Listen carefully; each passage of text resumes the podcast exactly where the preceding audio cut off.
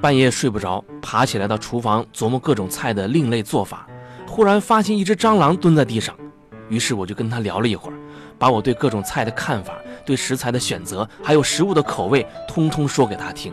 最后呢，我还和他谈到了我的理想、压力以及迷茫。睡觉之前，我做了一个艰难的决定，狠狠一脚踩死了他。没办法，他知道的太多了。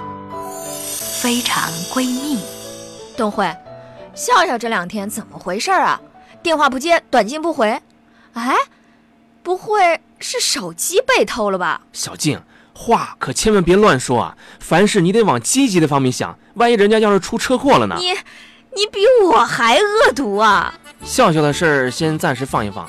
我今天叫你来我家，主要是昨天我琢磨出几道菜，请您给指点指点。这个是什么呀？是鱼吗？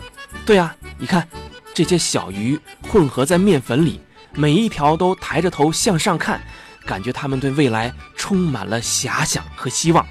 我把它们烤熟了之后啊，突发奇想，决定给这道菜起个名字叫“仰望星空”。我看还是叫“死不瞑目”吧，这些鱼的死相也太难看了。小静，死不瞑目我都觉得不解恨，干脆永不瞑目算了。你这很明显就是嫉妒我的才华嘛。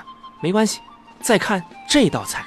哎呦，好恶心啊！黑乎乎的，是烤糊了的茄子吧？看来这道菜很成功啊，连你这样的吃货都看不出食材。我来简单介绍一下，这其实是一个甜品。我选用了上等的芭蕉，剥了皮之后再裹上一层巧克力酱，最后撒上一小把椰丝，名字就叫鱼打芭蕉。有诗意吧？我看就是双打茄子。哎，你先尝尝味道嘛。算了吧，看着就没食欲。还有什么菜啊？接下来我要隆重推出这道菜。等等，你这个菜掉到土里了吧？居然还有像蚯蚓一样的东西。还是请主厨介绍一下吧。首先呢，我在盘子里铺上几层巧克力饼干沫，里边放几个果冻蚯蚓，看起来像是蚯蚓从泥土里在往外拱。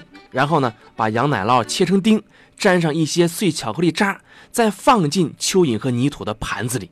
亲，剩下的尽情发挥你的想象力吧。啊，我还有点事儿，我先走了。哎，小静，好歹你也给个评价嘛。我料理的这几道菜怎么样？我只能说你真是黑暗料理啊，太影响食欲了。走了。哎，我家还有方便面，要不然吃碗泡面再走吧。小静，小静。哎，难道我真的没有做菜的基因吗？这食材，这创意，这，这好像是挺恶心的啊。算了，我还是吃泡面吧。